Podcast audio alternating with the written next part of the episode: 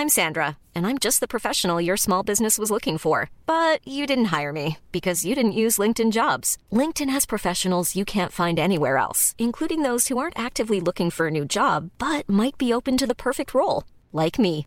In a given month, over 70% of LinkedIn users don't visit other leading job sites. So if you're not looking on LinkedIn, you'll miss out on great candidates like Sandra. Start hiring professionals like a professional. Post your free job on linkedin.com/people today. Eu sou Mário Persona e essas são as respostas que eu dei aos que me perguntaram sobre a Bíblia. Você perguntou por que Pilatos ficou surpreso e essa dúvida surgiu lendo Marcos 15:44, onde diz que Pilatos ficou surpreso ao ouvir que ele já tinha morrido. Chamando o centurião, perguntou-lhe se Jesus já tinha morrido. Provavelmente Pilatos achava que Jesus ainda estivesse vivo, porque a morte na cruz era um longo suplício, um suplício, não morria de repente. Foi por isso que, para apressá-la e terminar com tudo antes que o sábado começasse a vigorar, porque era no início da noite da sexta-feira que os judeus começavam a comemorar já o sábado.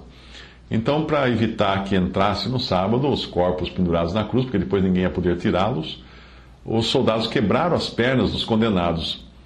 O Evangelho de João dá detalhes da sequência de eventos. João 19, de 30 a 34. E quando Jesus tomou o vinagre, disse: Está consumado. E inclinando a cabeça, entregou o Espírito. Os judeus, pois, para que no sábado não ficassem os corpos na cruz, visto como era a preparação, pois era grande o dia de sábado, rogaram a Pilatos que se lhes quebrassem as pernas e fossem tirados.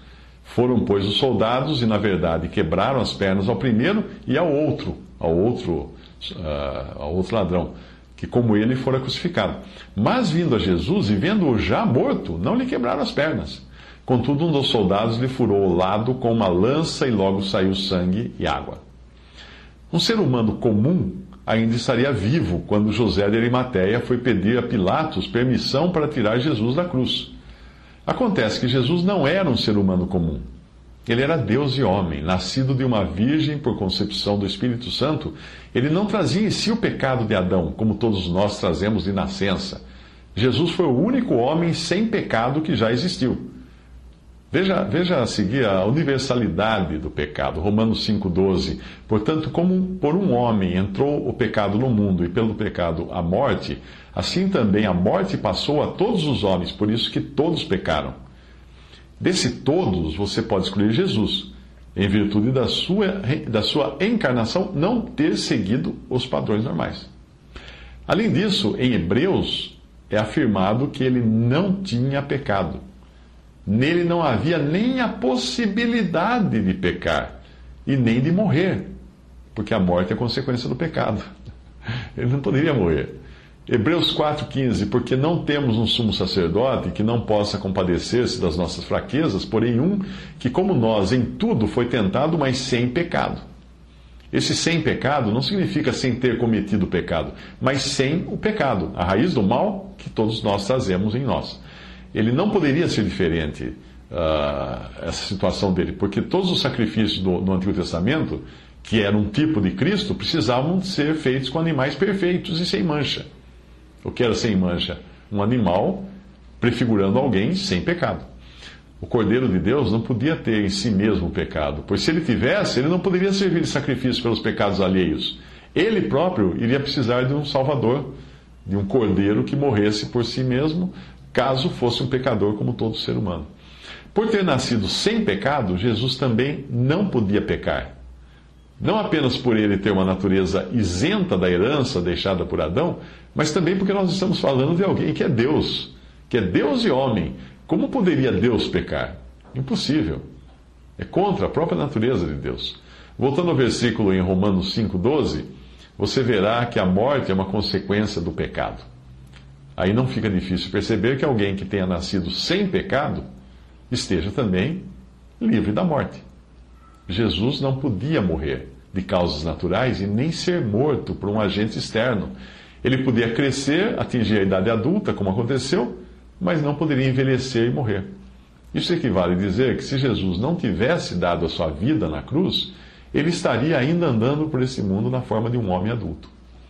Os versículos a seguir são muito significativos. João capítulo 12, versículo 24. Na verdade, na verdade, vos digo que se o grão de trigo caindo na terra não morrer, fica ele só. Mas se morrer, dá muito fruto. João 10, 17 a 20. Por isso o Pai me ama, porque eu dou a minha vida para to tornar a tomá-la. Ninguém me tira de mim, mas eu de mim mesmo a dou. Tenho poder para dar e poder para tornar a tomá-la. Este mandamento, ou este poder, recebi de meu Pai. Tornou, pois, a haver divisão entre os judeus por causa dessas palavras, e muitos deles diziam: Tem demônio, e está fora de si, porque o ouvis. Se Jesus não tivesse entregado sua vida e morrido, ele ficaria só. Ninguém mais iria para o céu, ninguém mais poderia ressuscitar. Mas eu creio que também significa que ele continuaria sendo um homem imune à doença e à morte, que são as consequências do pecado, algo que ele não tinha.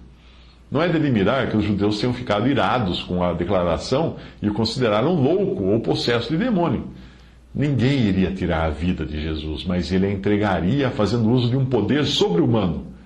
Além de Jesus, ninguém jamais teve o poder de entregar a própria vida. Um ser humano comum pode ser morto por algum agente externo ou por alguém, mas não é capaz de entregar o espírito como Jesus fez na cruz.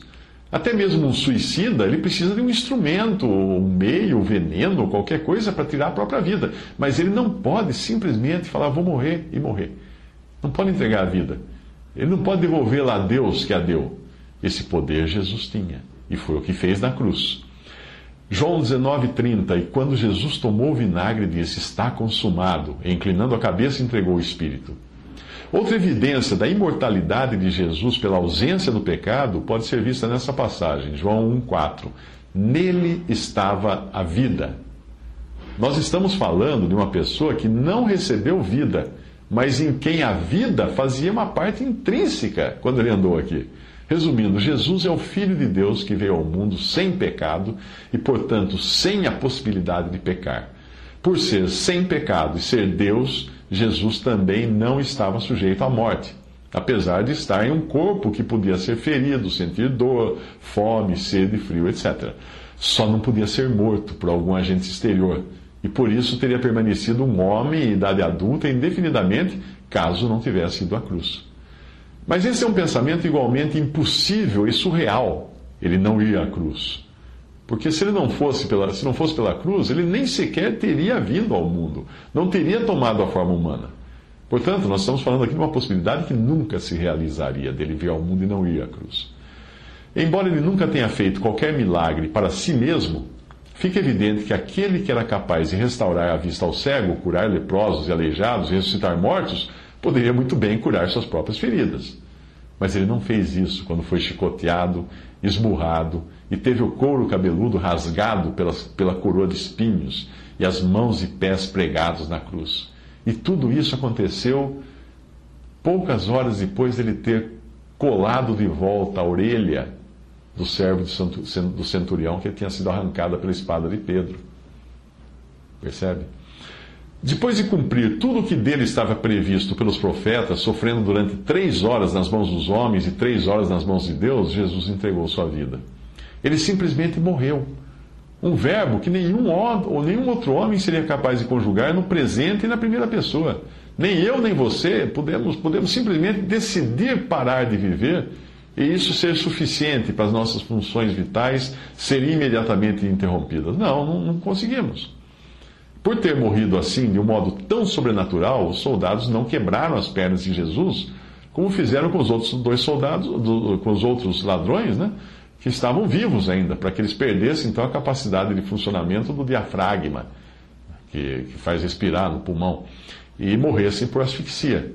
A lança que o soldado usou para perfurar o lado de Jesus não o matou. Ele já estava morto naquele momento.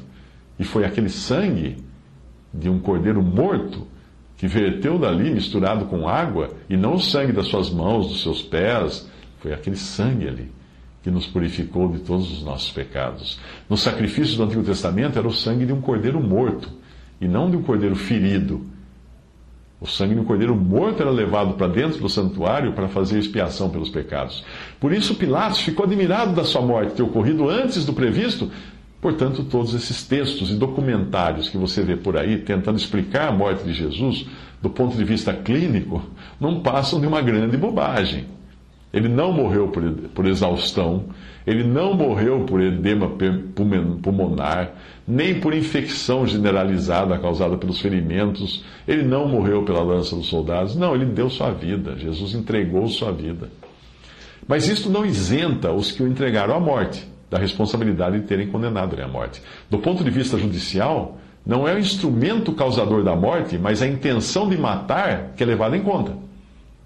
Ninguém, ninguém condena a bala à prisão perpétua, mas a pessoa que atirou.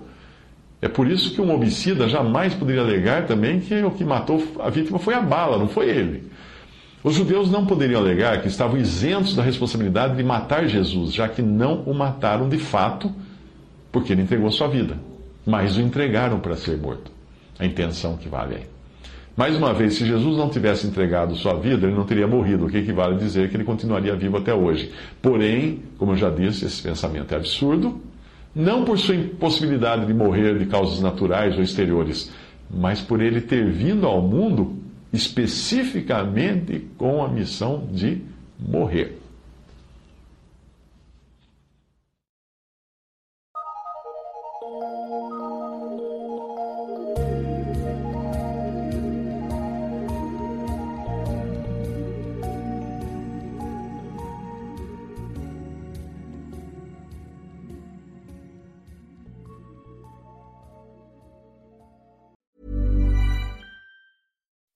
When you make decisions for your company, you look for the no brainers. If you have a lot of mailing to do, stamps.com is the ultimate no brainer. Use the stamps.com mobile app to mail everything you need to keep your business running with up to 89% off USPS and UPS. Make the same no brainer decision as over 1 million other businesses with stamps.com. Use code PROGRAM for a special offer. That's stamps.com code PROGRAM.